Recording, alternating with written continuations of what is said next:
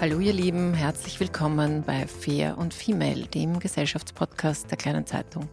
Mein Name ist Barbara Haas, ich bin Journalistin und hoste diesen Podcast und heute sprechen wir über den aktuellen gesellschaftlichen Umgang in die Zukunft hineingerichtet. Es geht also in erster Linie um unsere Gegenwart, aber es geht vor allem auch darum, was wir aktuell im Netz tun, was wir liken, was wir scheren, wie wir Social Media befeuern, weil vielleicht gestalten wir damit auch eine Zukunft, die wir eventuell gar nicht so wollen. Und um das ein bisschen besser besprechen zu können, sprechen wir über ein Buch, eine Romansatire. Und meine Intention, sagen wir mal, ist fürs erste Mal so zusammengefasst. Das ist ein Satz aus einem Listicle, der in dem Buch vorkommt und der Satz geht so, Nummer sieben wird dich zum Weinen bringen. Und jener Autor, der diesen Satz geschrieben hat und ein tolles Buch drumherum, das Content heißt, ist heute mein Gast und ich freue mich sehr, dass er da ist. Herzlich willkommen, Elias Herschel. Hallo, vielen Dank. Lieber Elias, der Satz Nummer sieben wird dich zum Weinen bringen, ist eben aus deinem aktuellen Buch, das bei Cholnay erscheint. Und er ist eben eine Romansatire, so wie auch dein letztes sehr viel beachtetes Buch, salonfähig.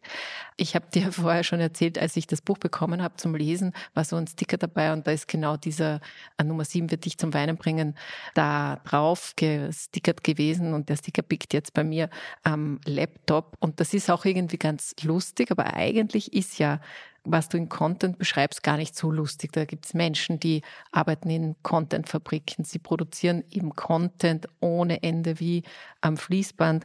Und das alles ist gar nicht so viel anders als das, was wir auf TikTok sehen auf, oder auf anderen Social-Media-Plattformen. Nur ein bisschen härter und ärger und, und gruseliger. Da werden wir noch drauf kommen.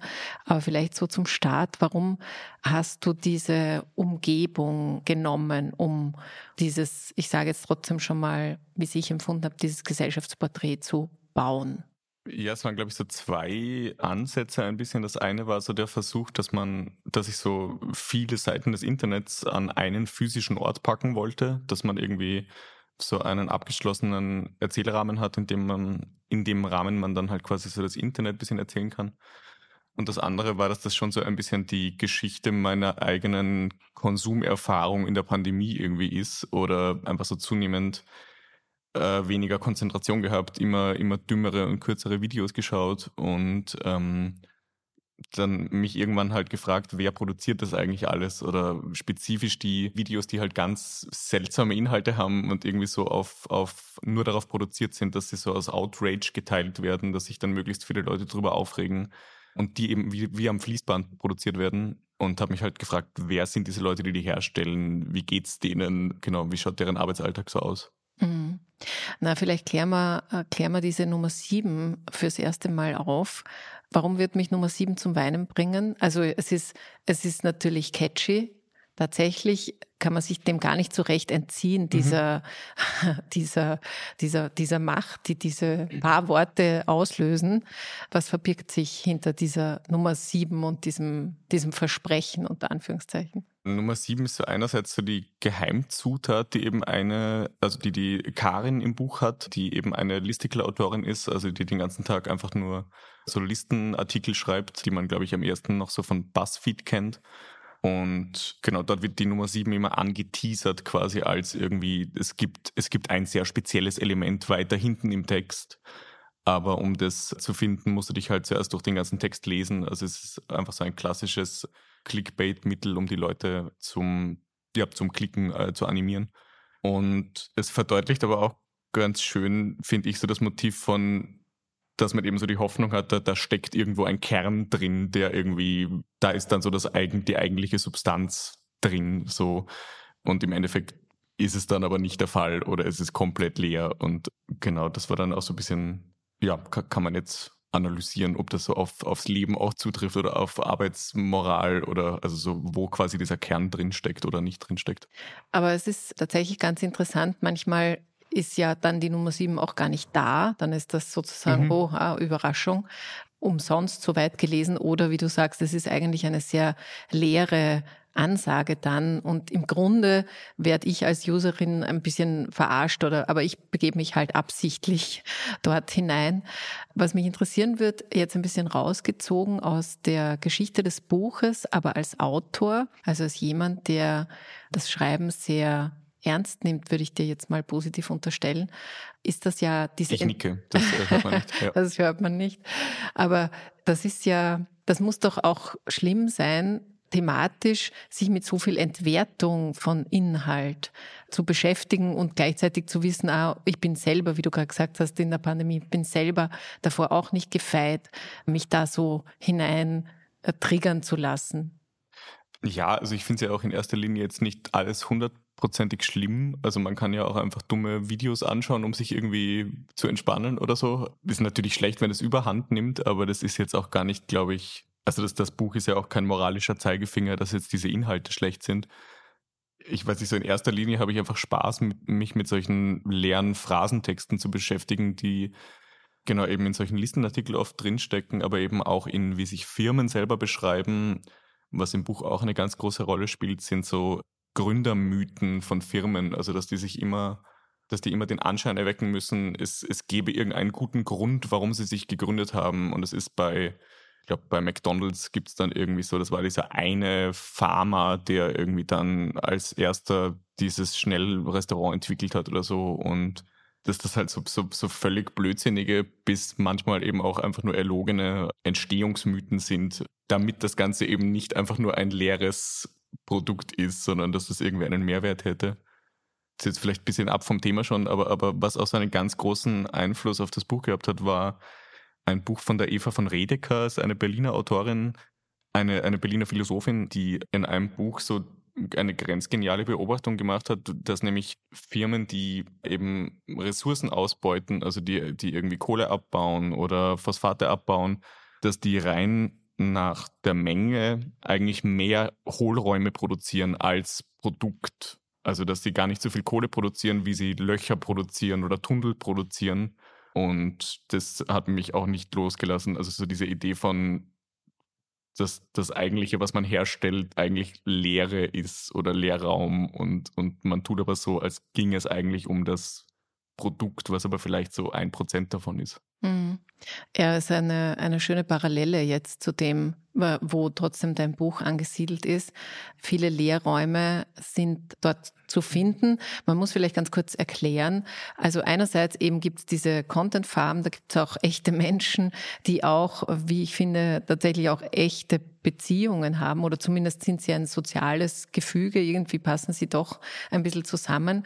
Die sind aber eingebettet in einem, wie soll man sagen, dystopischen, zerstörten Umfeld, das aber auch gar nicht so weiter thematisiert wird. Das ist halt irgendwie kaputt. Mhm. Und das, was du jetzt gesagt hast mit den, mit den Firmen, die sich dann so, so aufhübschen, natürlich, also entweder mit einem Gründermythos oder ganz viel gibt's ja da in Richtung, in Richtung Greenwashing. Also ich weiß nicht, wie Auch viel. Auch oft so wie die Beschäftigungspolitik so ist, also so als würde man den Arbeitern irgendwie total eine geile Erfahrung damit bringen oder so. Und in Wirklichkeit will man ja einfach nur, dass da Leute arbeiten. Genau. Aber so, als wäre es für die Leute auch selber irgendwie ein Gewinn. So. Aber das finde ich schon spannend, warum das trotzdem so gut funktioniert. Also wollen wir alle einfach, ist uns die Geschichte so wichtig, so viel mehr wichtig als der Inhalt? Weil ich denke mir das jetzt in einer, einer, einer kleineren Art und Weise. Aber das wird ja auch oft verarscht, sozusagen wie auf LinkedIn Dinge zum Beispiel mhm. erzählt werden, also was man alles erreicht hat und so. Und es hat natürlich natürlich diese ironische Note, aber andererseits mhm. alle machen's und äh, sozusagen ein bisschen was bleibt auch immer hängen in diesem, ja, ich tue es sozusagen, ich habe da mein Purpose und so machen das Firmen auch und so machen das Startups auch und, und dann, darüber hinaus soll man bitte auch vergessen, dass das auch noch Konsequenzen im echten ja. Leben hat, die nicht so hübsch klingen. Ja, das kommt im Buch, glaube ich, eher auch drin vor. Also, dass man halt so einen, einen an, also dass man halt einfach an sich selber wahrscheinlich auch so den Wunsch hat, dass, dass das, was man macht, irgendeinen Sinn hat oder einen Mehrwert oder einen Grund irgendwie. Und ich habe da Passagen mal Test gelesen in, in Dortmund mit dem Fritz Hüser Institut zusammen, die ganz viel so zum Thema Literatur und Arbeitswelten machen. Und die haben dann dort auch gemeint, dass das am ehesten so eine, so eine Verhandlung ist zwischen, wie man Arbeit betrachtet, also ob, ob man Arbeit sieht als wirklich nur eine Sache, damit ich dann halt irgendwie meine Miete zahlen kann, oder ob ich an Arbeit den Anspruch habe, dass es mich auch persönlich erfüllen soll in irgendeiner Form. Und die Figuren im Buch gehen da eben auch unterschiedlich dran ran. Also wo manchen Leuten völlig egal ist, dass sie da arbeiten, andere drehen völlig durch, weil das so sinnlos ist. Andere stellen sich diese Frage gar nicht erst. Und spezifisch eben bei einer Firma wie im Buch halt, wo man gar nicht weiß, was die eigentlich herstellt. Also wo man dann so ein bisschen auch verwirrt ist, warum, warum machen die überhaupt diese seltsamen Videos, mit denen sie irgendwie anscheinend auch gar kein Geld verdienen was geht da vor sich und interessiert mich das überhaupt oder, oder geht mich das gar nichts an? Ja, das wird ja auch tatsächlich auch im Buch sogar noch persifliert. Du hast eh gerade gesagt, die verdienen gar nicht Geld. Also normalerweise würde man sagen, die Währung auf all diese Inhalte ist, dass du möglichst viel Interaktion hast, dass du Verweildauer hast, dass du alles Mögliche hast und dann kannst du ja da Geld damit verdienen oder Werbung ähm, schalten. Das passiert ja anscheinend in dieser Firma so nicht. Und was ich auch spannend finde, die, die Karin zum Beispiel, die so Listicle-Expertin ist oder da halt großes Know-how hat, diese Dinge, die sie produzieren, die erscheinen überhaupt nicht so, sondern die werden ja nochmal umgeschrieben und SEO optimiert und so. Also man hat irgendwie mhm. beim Lesen das Gefühl, jetzt gäbe es zumindest, ob jetzt so sinnvoll oder nicht, aber es gäbe eine Kompetenz dieser Menschen, die aber überhaupt gar nicht gefragt ist. Also es, es ist irgendwie so doppelt gedrehte Absurdität. Ja, das ist halt, ja, das ist fast, ja, so, so, so, so ein bisschen, bisschen Kafkaeske Bürokratie irgendwie noch, dass es halt eigentlich wieder kaputt gemacht wird, was man da selber macht. Ich habe so zwei Sachen. Also eines, ähm, ich, ich habe selber mal irgendwie ganz kurz in, in, in, ich sag mal, in so einem ähnlichen Bereich gearbeitet. Gehe jetzt nicht, nicht ganz genau drauf ein, aber das war auch so eine ähnliche Erfahrung, wo man dann irgendwie in ein Google-Dokument geschrieben hat und noch während man selber den Absatz fertig schreibt, greift schon irgendwer anderer ein und, und beginnt das schon umzuschreiben. Und irgendwann habe ich mir halt dann die Frage gestellt, warum, wieso mache ich mir überhaupt die Mühe, da was reinzuschreiben, weil das wieder alles sofort redigiert und es ist sofort wieder weg eigentlich. Und das fand ich lustig. Und das, auf Dauer hat es was, glaube ich, was Positives mit meinem Ego gemacht, weil mir das dann auch so ein bisschen egal war. Dann, also dann hat man halt so einen Text geschrieben, aber es ist auch wurscht, ob da jetzt eine Zeile noch drin ist oder nicht, weil dafür wird man nicht bezahlt, sondern man wird dafür bezahlt, dass man halt generell was schreibt. So. Oder auch bei, ich habe mehrfach auch bei so Theaterstückentwicklungen mitgeschrieben, wo auch so, wie glaube ich, so 70 bis 80 Prozent von dem, was ich schreibe, halt gar nicht ins Stück kommt das ist aber auch Teil des Prozesses und das muss man dann auch irgendwie akzeptieren, dass das halt nicht alles auch perfekt gut ist. So, und genau, also es ist, glaube ich, auch so viel einfach Autorenarbeitsalltag, dass man halt auch so extrem viel Lehr, äh, wie sagt man, so Ausschussware produziert halt einfach. Aber würdest du das als Parallele sehen? Weil natürlich an Texten arbeiten und jetzt gerade als Autor, also das Buch also hast du auch nicht so ja, geschrieben und nein, dann wird es so erscheinen. So schlimm ist es nicht. Nein, nein, also vor allem beim Verlag jetzt, mir greift da niemand so arg rein und schreibt da irgendwas um. Also das ist ja gar nicht der Fall. Aber spezifisch, wenn man, glaube ich, so Gebrauchstexte schreibt, ist es halt, das ist halt auch keine kreative Aufgabe mehr dann. Also es ist eben so, ein Freund von mir hat mal einen satirischen Text geschrieben, wo ich nicht ganz weiß, ob der das wirklich gearbeitet hat oder nicht, aber der war dann angeblich, war er so Ikea-Möbelbeschreibungstexter und hat sich einfach nur geile Formulierungen ausdenken müssen, um irgendwie halt Stühle zu bewerben oder sowas. Und das finde ich großartig. Also, weil das ist auch so, wirkt kreativ und eigentlich ist es ja gar kein kreativer Text, sondern halt so ein völliger Gebrauchstext. Und da fließt aber sehr viel kreative Energie von sehr intelligenten Menschen rein. Und ja, die stellt halt alle wer her. Ja, wobei sich eine Protagonistin, ob sie jetzt Edikarin ist oder nicht, das weiß ich jetzt nicht mehr so ganz genau, ja tatsächlich auch die Frage stellt bei dieser ganzen Listicle-Erstellung. Ich bleibe jetzt nochmal bei diesem einen Beispiel, weil das kennen wahrscheinlich die meisten, diese sieben muss ich jetzt wieder was überlegen. Äh, du hast sieben Seiten darüber geschrieben, Listicle, Listicle sozusagen Vorschläge, aber diese zehn Dinge, die sie noch tun, bevor die Welt untergeht oder so, dass sie sich selber wundert, warum sie nicht schon längst ersetzt worden sind, weil das mhm. eine totale Verschwendung von Zeit und Ressourcen ist. Also es ist, das sind so Momente der, der Reflexion, aber an sich nehmen sie das als Arbeitsplatz ja alle einfach so an.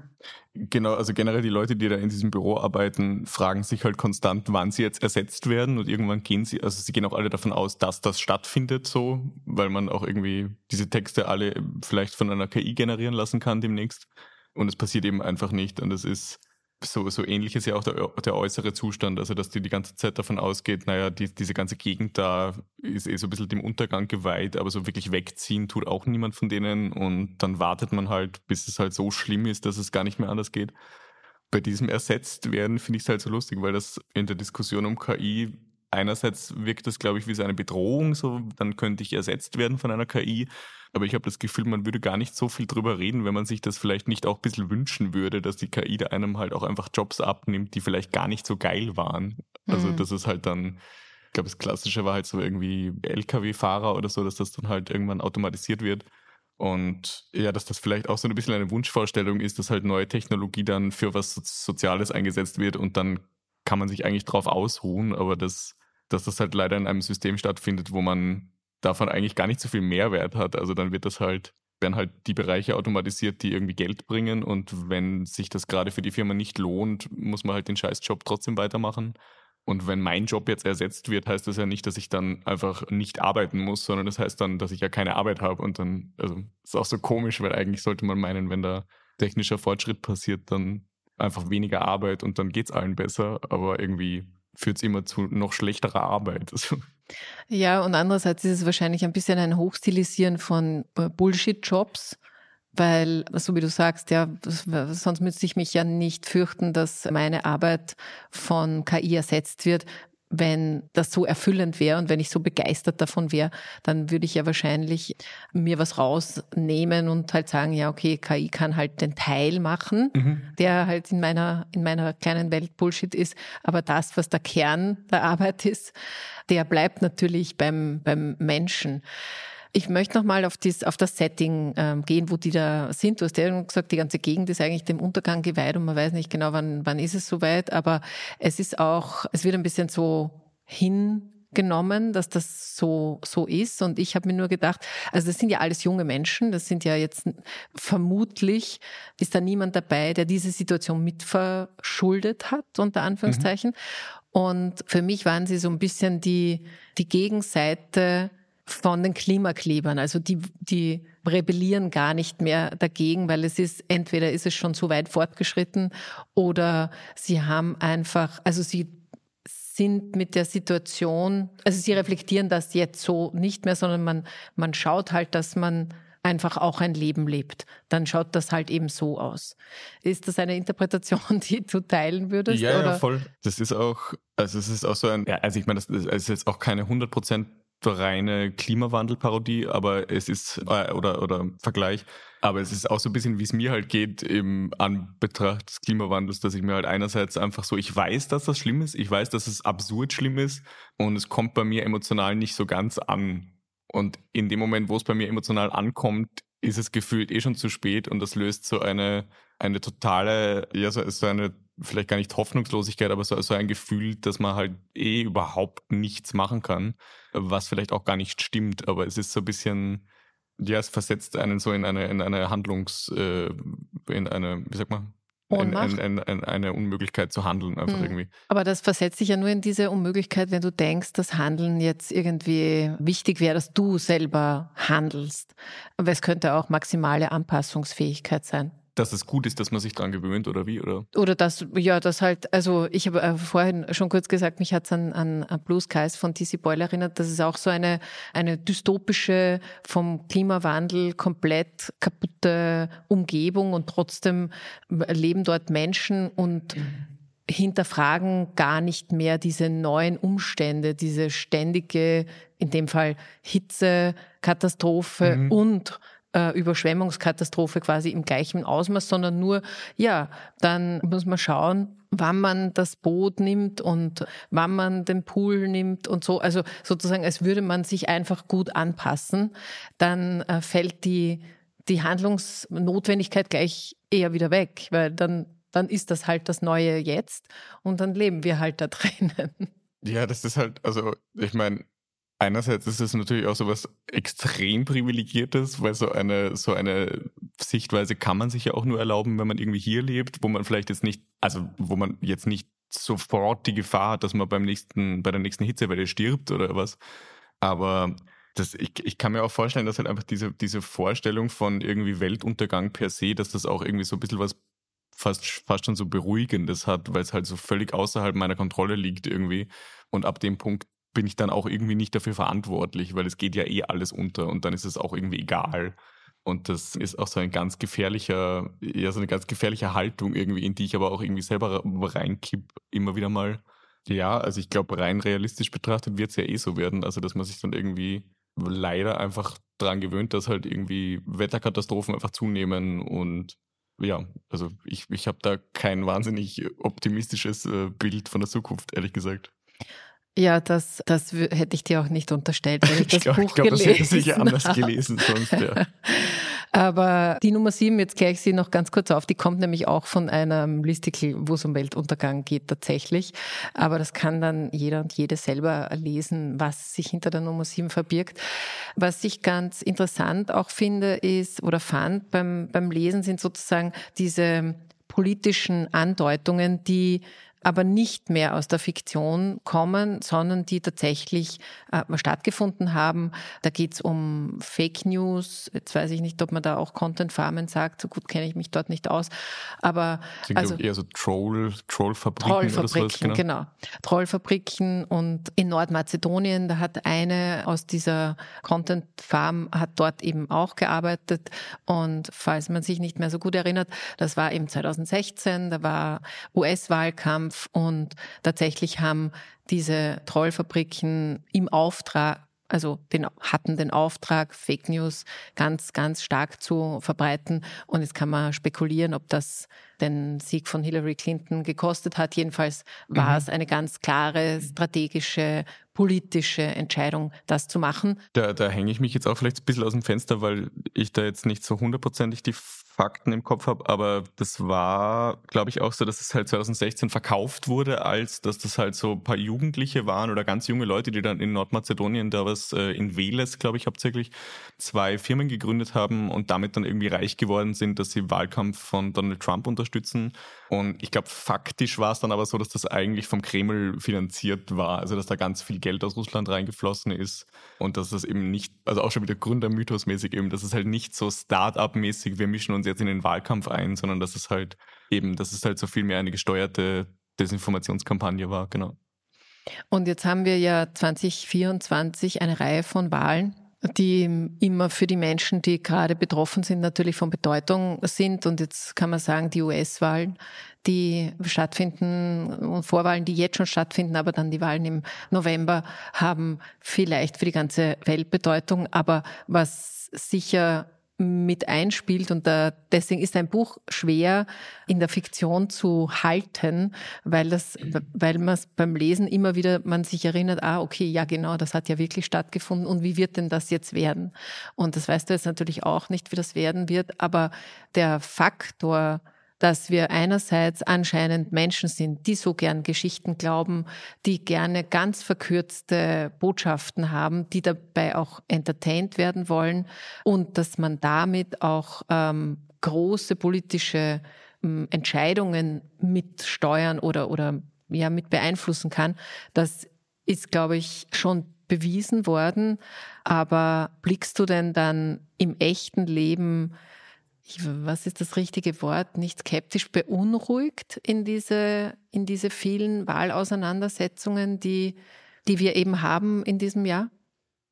Ja, schon. Also vor allem jetzt in Bezug auf die Nationalratswahl und auf die Wahl in den USA. Also habe ich schon eher, eher schlechte Gefühle dazu. Ich, ich weiß eben nicht, wie stark da jetzt irgendwie Fake News als Thema mit reinspielt, weil ich glaube, in Österreich ist ja einfach auch so krisenbedingt, also dass jetzt irgendwie die FPÖ halt noch viel mehr Zulauf hat. Ich glaube, da muss man gar nicht mehr so viel mit, äh, also keine Ahnung, aber ich glaube, da muss man gar nicht mehr so wahnsinnig viel mit Falschnachrichten arbeiten eigentlich, sondern dass das irgendwie eh schon von alleine ein bisschen funktioniert, weil sie einfach nicht in der Regierung sind und halt irgendwie alle auffangen, die gerade halt irgendwie super unzufrieden mit der Gesamtsituation sind. In den USA finde ich es dann ein bisschen spannender, was da noch kommt. Also ob dann im Wahlkampf vielleicht wirklich so völlig absurde Sachen kommen mit irgendwie erfundenen weiß ich nicht. Also ob dann vielleicht wirklich so gefälschte Videos oder gefälschte Telefonate reinkommen oder so, das kann ich mir schon vorstellen. Es gab in irgendeinem Interview mal, gab es so eine, äh, komplett vergessen leider von wem oder wann, aber da gab es so eine coole Aussage von wegen, dass das in der Zukunft nicht mehr gestritten wird, ob ob jetzt diese Mauer in den USA zu Mexiko, ob die gebaut werden soll oder nicht, sondern ob die schon gebaut wurde oder nicht. Also ob dann einfach mit Videos kommuniziert wird, die steht da eh. Mhm. Und in Wirklichkeit fahrt eh nur eine Handvoll Leute dorthin, um sich anzuschauen, ob die wirklich da ist. Also, dass das halt, das spezifisch glaube ich jetzt nicht, dass genau das eintritt, aber äh, also das kann ich mir schon vorstellen, dass das ein bisschen noch eine größere Rolle spielt. Und hättest du das Gefühl, dass aber wir jetzt sozusagen gesellschaftlich auch ein bisschen was lernen könnten eventuell. Also, mhm. also nicht nur, wenn man ein Buch liest, sondern auch, wenn man eben Desinformationskampagnen, auch der Brexit-Ausstieg äh, ist ja erwiesenermaßen auch mit so einer Desinformationskampagne zumindest mitgesteuert worden. Man könnte ja auch irgendwann einmal auf die Idee kommen, wir eben, wir haben was gelernt oder Gesellschaft hat was gelernt oder fehlen uns Ressourcen dafür, dorthin zu schauen oder das kritischer zu, zu betrachten, weil es ist halt nicht wurscht dann am Ende des Tages, ob der oder die sozusagen dann gewinnt und, mhm. ähm, und, und, und Zukunft gestaltet, jetzt mal um es ganz dramatisch zu sagen. Das haben wir ja schon in der Hand, im Gegensatz zu, dass nicht jeder von uns den Klimawandel beenden kann, aber eine Wahl, ja, ja, das Stimme haben wir ja schon. Viel direkter auch. Ja, hoffe ich zumindest. Also ich, ich, ich hoffe vor allem, dass die, dass, also in Öst, auf Österreich spezifisch hoffe ich jetzt vor allem, dass die SPÖ sich irgendwie ein bisschen fangen hat und dass das vielleicht wieder ein bisschen mehr funktionieren kann. Ich bin jetzt allerdings so, ich weiß nicht, also ich tue mir extrem schwer mit so, mit so irgendwie positiv motivierenden Tipps oder was, weil ich es erstens auch nicht weiß. Und aufs Buch bezogen zum Beispiel, ich finde das ganz lustig auch, dass das bei wenn ich Artikel über den Klimawandel lese, enden die oft auf so eine ganz künstliche Art mit so einem positiven Ausblick irgendwie, weil man das, glaube ich, beim Lesen einfach gerne hat. Also, dass man dann am Ende irgendwie so, okay, aber was kann ich denn noch eigentlich persönlich, was kann ich überhaupt privat noch irgendwie ausrichten oder wo kann ich irgendwie, ähm, wo kann ich jetzt irgendwie positiv meine Energie reinstecken? Und oft verzerrt das aber auch so ein bisschen das Bild, weil dann nämlich oft so Artikel über, über, über Klimawandelsachen dann doch enden mit, naja, aber man kann ja privat auch öfter aufs Fahrrad umsteigen oder so. Und dass es dann doch irgendwie wieder auf so die Einzelkonsumverhalten reduziert wird. Und für das Buch spezifisch habe ich mir dann eher angeschaut, so wo kann ich eigentlich Happy Ends machen, ohne die Gesamtlage zu schönigen. Also wo kann ich irgendwie dann den Leuten trotzdem noch so irgendwie ein gutes Leben ermöglichen, aber trotzdem ist alles schlecht. Also trotzdem geht alles unter. Genau, also so mit, mit Happy Ends bin ich sehr schlecht. Ja, aber ich finde, du hast einen guten Punkt, dass man sich das natürlich ein bisschen wünscht, einen Teil Selbstwirksamkeit dann noch irgendwie rausziehen zu können. Das verstehe ich total. Vielleicht müssten wir wirklich mehr in der, vielleicht auch in der Kommunikation einfach noch dystopischer sein, wobei ich, ich mir, ich, ich wobei ich dann also nicht glaub, so sicher bin. Nein, ich, also vielleicht ist das eh notwendig, weil man muss ja Leute irgendwie auch motivieren, aber eben dies, dieser, dieser Grad ist sehr schmal zwischen zwischen Leute irgendwie dazu auffordern, was zu tun und zu handeln, was ja super ist, und das aber so darzustellen, als, also weil es dann auch oft dargestellt wird, als legst jetzt nur am Einzelnen und mhm. das ist halt auch nicht wahr. Ach nein, keine Ahnung, bei Wahlen spezifisch ja sicher. Also wählen gehen, Leute aufrufen, wählen zu gehen, sich in irgendwelchen lokalen Vereinen betätigen. Also gibt es sicher genug Möglichkeiten, die man da nutzen kann. Und keine Ahnung, ich glaube jetzt auch nicht, dass die FPÖ bei der nächsten Wahl jetzt sofort ganz, das ganze Land übernimmt. Also das ist jetzt auch nicht so, so pessimistisch sehe ich das jetzt auch nicht. Ja, äh, zumindest alle diese Ankündigungen, die Kickel und Co. so machen, ganz so lässt sich das ja nicht umsetzen, weil man, man kriegt ja nicht ein Zepter und ist dann sozusagen König von Österreich, sondern es gibt immer noch parlamentarische. Ja, das, äh, also ähm, so, so, gefährlich das eh auch genug ist, ist es, äh, ja, nein, voll, ich will das auch überhaupt nicht also das sind extrem gefährliche Aussage, die, Aussagen, die aus der Richtung kommen und die werden auch dadurch nicht besser natürlich, dass das nicht umsetzbar ist, aber eh trotzdem ist es auch beruhigend zu wissen, dass es da zumindest noch so ein paar Sicherheitsschleusen gibt, die das auch ein bisschen verhindern könnten. Ja, aber was mir schon aufgefallen ist äh, zum Thema Selbstwirksamkeit oder Happy Ends basteln, was ich finde, bei, bei, bei all den angsteinflößenden Rahmenbedingungen, die auch die Menschen davor finden, ob sie es jetzt reflektieren oder nicht, äh, sei dahingestellt. Aber dass es Menschen sind, die miteinander dort tun und auch interagieren, auch Gefühle haben, auch, ich glaube sogar sich lieben oder zumindest eine, also Romantik äh, da ist, dass das war für mich so ein bisschen schon das Happy End und, und ähm, jetzt sozusagen ein bisschen umgemünzt.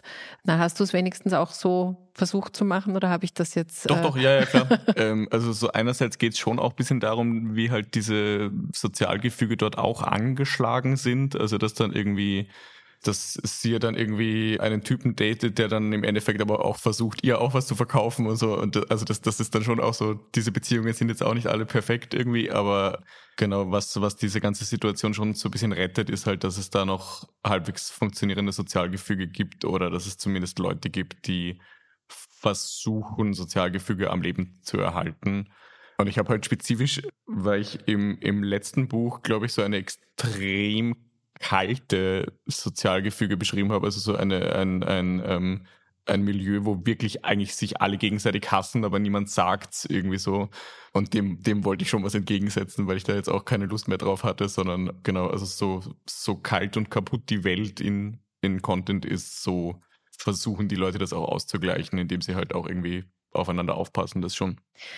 Und jetzt hast du schon angesprochen, dein letztes Buch hieß Salonfähig und hat eben eine ganz kalte und rücksichtslose Welt beschrieben, die sehr stark angelehnt war, beabsichtigt oder nicht, ich denke doch eher beabsichtigt, an, an den Typus Sebastian Kurz, beziehungsweise an, den, an diesen Typus von mm, Mensch oder politischen Menschen, die Zeit hat damals, glaube ich, mich erinnern zu können, getitelt Survival of the Slim Fittest.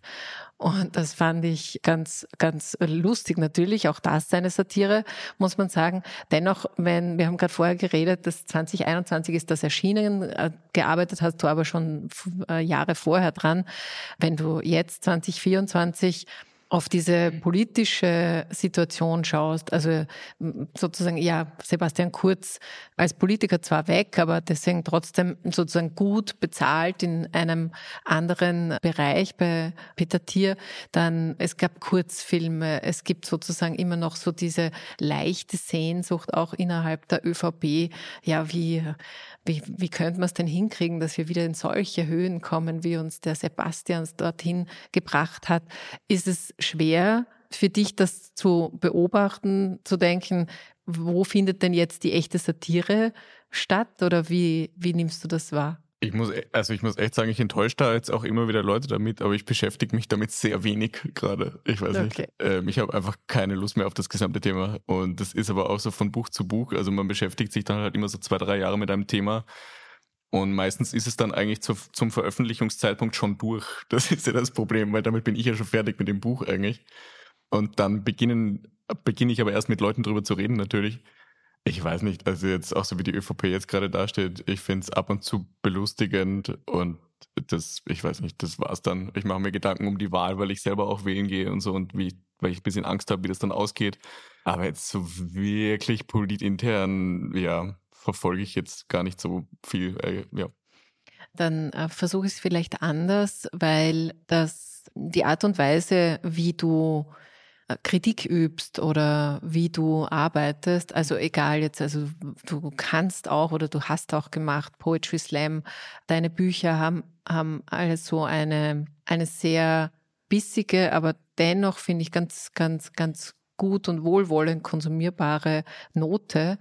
Und jetzt unterstellt man ja Österreich auch immer so eine so, einen Schmäh, also egal was irgendwie Arges passiert, wir witzeln uns das schon irgendwie zurecht. So, also man könnte es mhm. auch als, als, als ultimative Obrigkeitskritik ist halt bei uns so die Satire oder deswegen haben wir auch Unmengen an Kabarett und so und, und hatten auch ganz, ganz viel politisches Kabarett. Aber würdest du dich drüber trauen zu sagen zum Thema so, so sind wir halt?